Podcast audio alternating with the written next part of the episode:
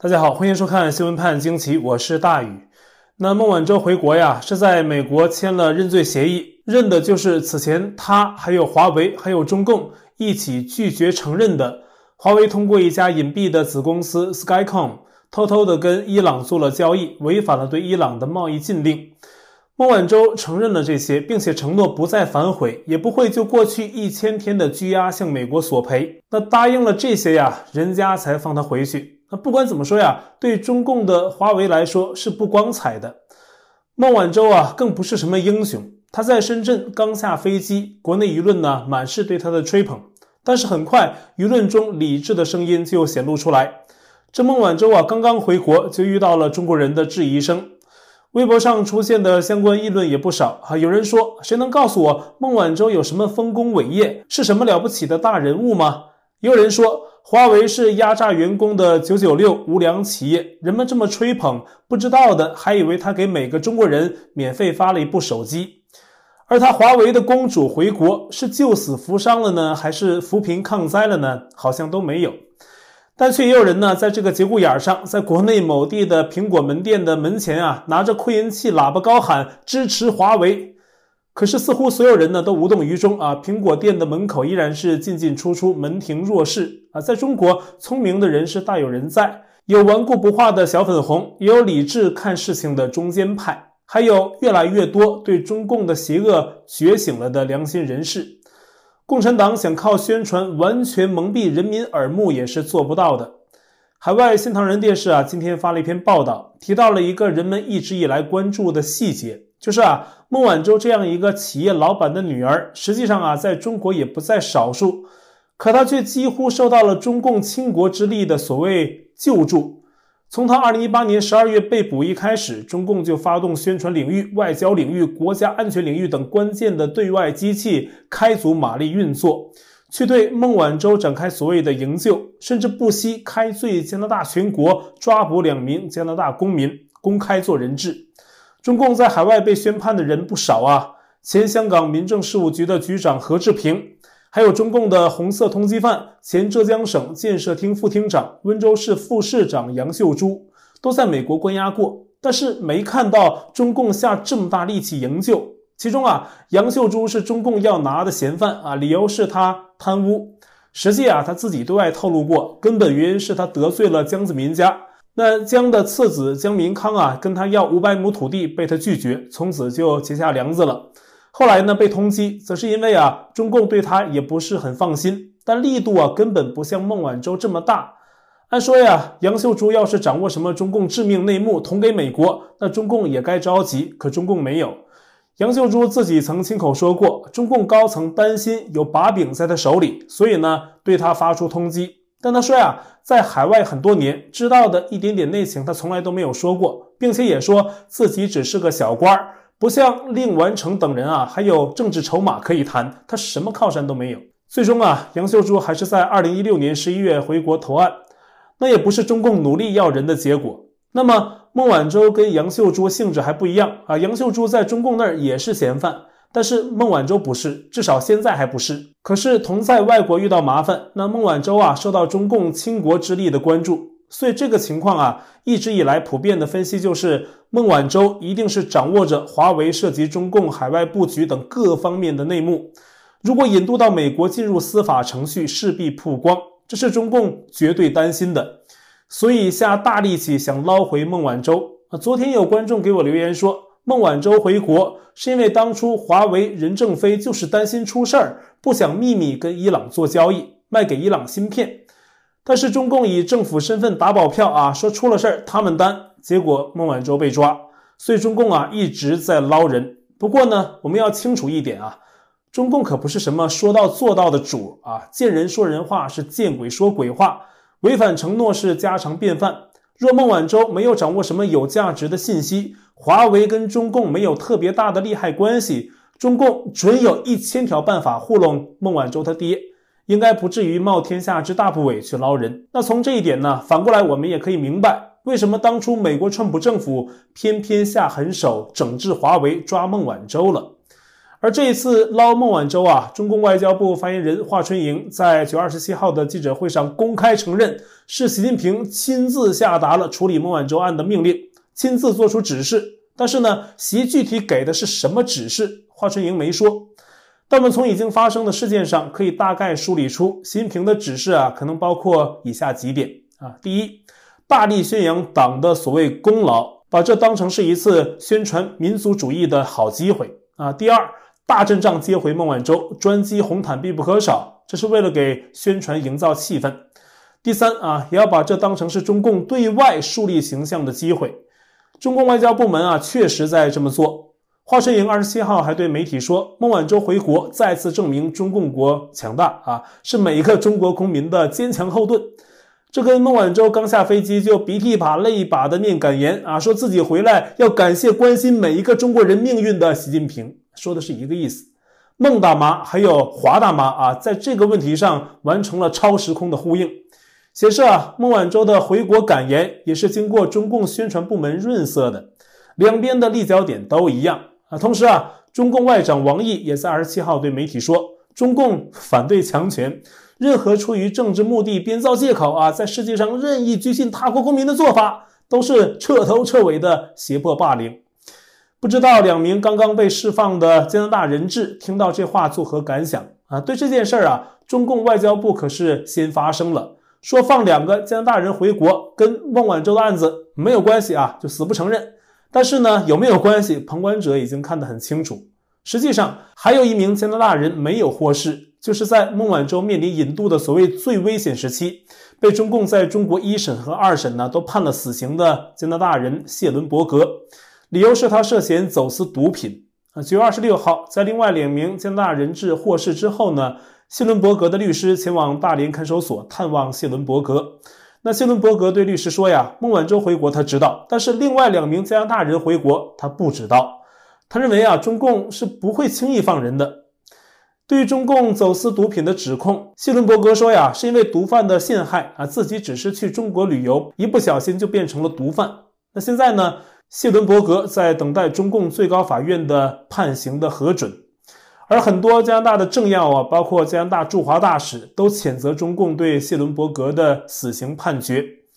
而在孟晚舟回国事件受舆论热议的同时呢，中共对内也展开了新一轮的整肃行动。新华社九月二十七号报道，中共政治局常委赵乐际出席中央第八轮巡视工作动员部署，提到了这一轮的巡视是政治监督，是所谓全面从严治党的抓手，说什么要严肃认真细致的啊进行对金融业的巡视工作。随后啊，党媒公布了要被巡视光临的二十五家金融机构，涉及国有银行、大型国有基金、金融监管机构等等。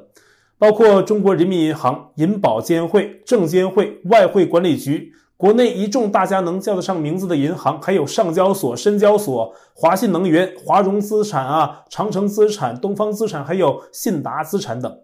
国内最主要的金融机构几乎全部涵盖其中，动作是相当大。美国《华尔街日报》记者魏玲玲啊，在推特发文说。巡视工作会持续三到四个月，好多投资私人机构的公司也会受到更严格的监管。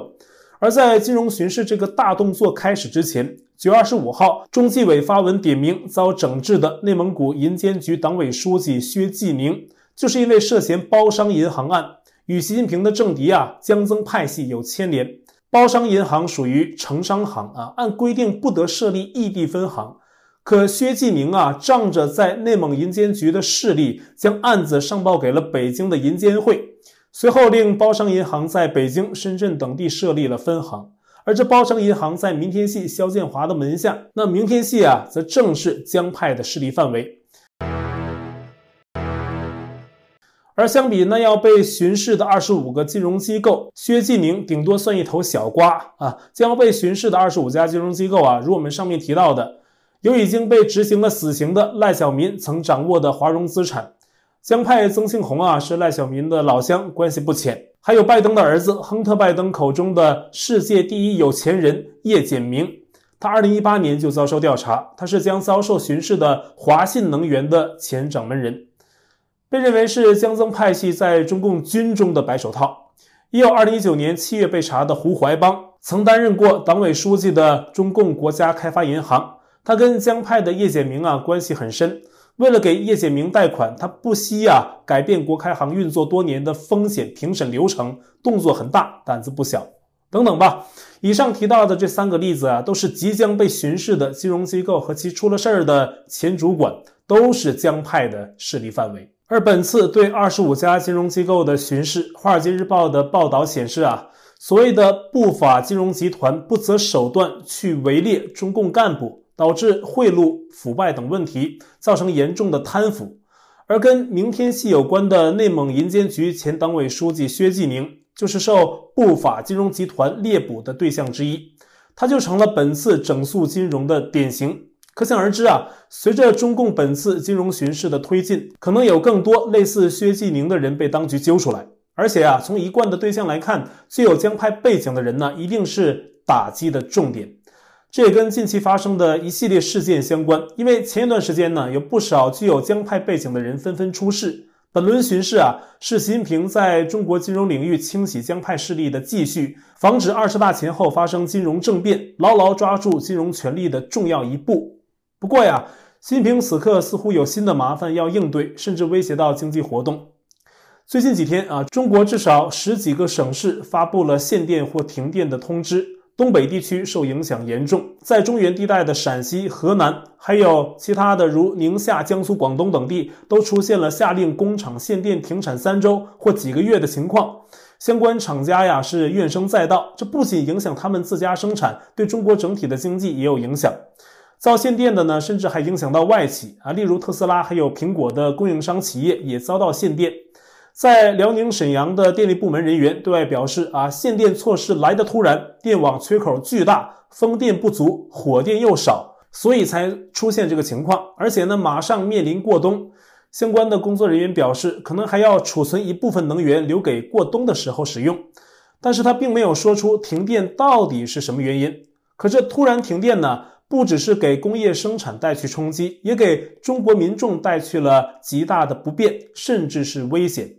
生活用电呢，一样遭受到限制。那我们看到啊，在辽宁沈阳，因为突然停电，马路上的红绿灯都灭了。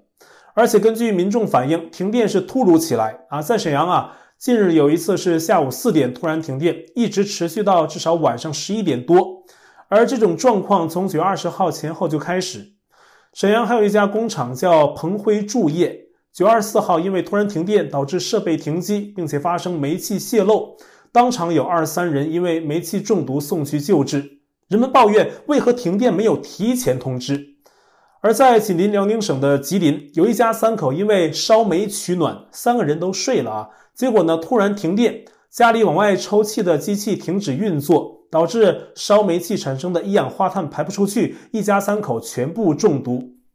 幸好救治及时啊，要不然可能一起送命啊。吉林省的长春市一个游乐场的高空刺激项目，因为突如其来的停电终止运作。不巧的是呢，游客们刚刚被举到半空却下不来。更惨的是，他们是被倒着挂着的。那这次刺激啊，恐怕是一生难忘。也是在吉林省，有一家人坐电梯的时候停电，被困在里面半个小时。那相关的例子啊，最近在中国的网络上特别多。那么，到底是什么原因要停电呢？在大陆的财经自媒体，不少人评论说，这是中共全盘掌握的所谓结构性去产能，淘汰小型微型企业，减少内耗，为了跟美国做金融对决做准备。但是，人民日报旗下的公众号“侠客岛”则评论说呀，这原因都在于地方政府啊，是因为中共近年推出能源消耗还有总量控制的双考核制度，叫双控政策。但是地方执行的不好啊，上个月当局发出文件啊，说部分地区能源消耗没有减少，反倒增加，至少九个省啊还达到了一级预警。但是各地面临年底的考核啊，可是能源利用超标，这才临时决定拉闸限电，以达到预期的能源消耗标准。这是中共官媒旗下的公众号给出的答案。还有一个原因，就是煤炭价格的持续上涨啊，中共又因为政治原因限制从澳洲进口煤矿，导致火力发电成本升高。中国百分之七十的电来自火力发电，影响很大。但同时啊，在一些规定限制下，火电行业不能轻易使电的售价暴冲。目前根据一项统计，那大陆的火力发电成本是每度电六毛人民币，售价是四毛多，这等于是亏本的买卖。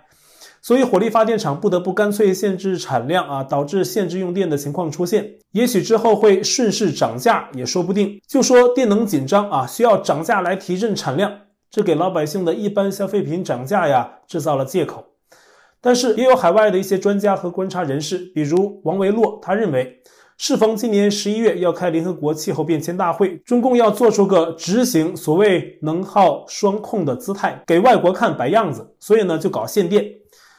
以上我们提到的四种原因呢，可能还有别的分析哈，但是呢不管怎么样，各地很多是突然停电，没有通知。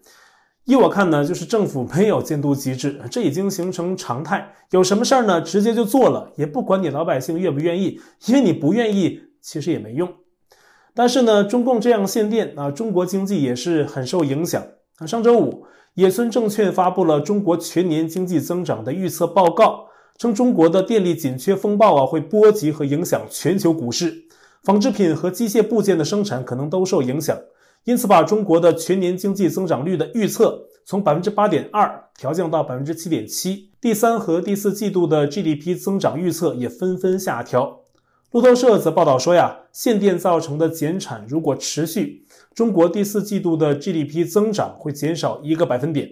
而此刻在对外领域，中共也面临更多的质疑和抵制。九月二十七号，英国海军的李士满号军舰罕见通过台湾海峡。那外界评论呢，这是英国外交政策重心向印太转移的标志之一。在美国。外交政策杂志报道说，美国国务院也正着手扩充人员，准备成立一个专门监测中共的中国小组，目的是掌握和追踪中共当局在世界主要国家的影响力行动。啊，初步估计，该小组会有二十到三十名工作人员。除了在美国华盛顿工作，一些人呢还会被派到海外的美国大使馆担任中国观察员。此外，在美国中情局 CIA 呀。也有计划建立一个中国任务中心，以提高对中共情报的关注。美国国防部啊，这早已设立了中国战略小组，由十五位专家组成，那负责制定对中共的策略。同时，在联合国大会期间，有五个来自欧美亚的非政府组织举办了打击及防治活摘器官之世界峰会。该峰会在九月二十六号落幕，并发表了反活摘之世界宣言。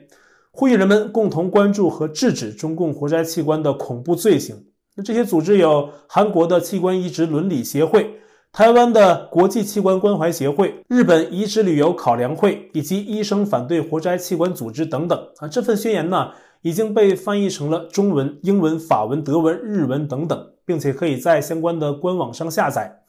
我会在今天的留言区啊将相关的 link 置顶。好。我在 Telegram 上面的官方公告群是 t.me 斜线大宇 news，那观众讨论群是 t.me 斜线 xwpajq 下划线 us，节目信箱是 xwpjqhmail.com，还有我的会员网站网址是大宇 us.com，也欢迎您订阅本频道并点击小铃铛获得节目发布通知。那感谢您的收看，我们下期再会。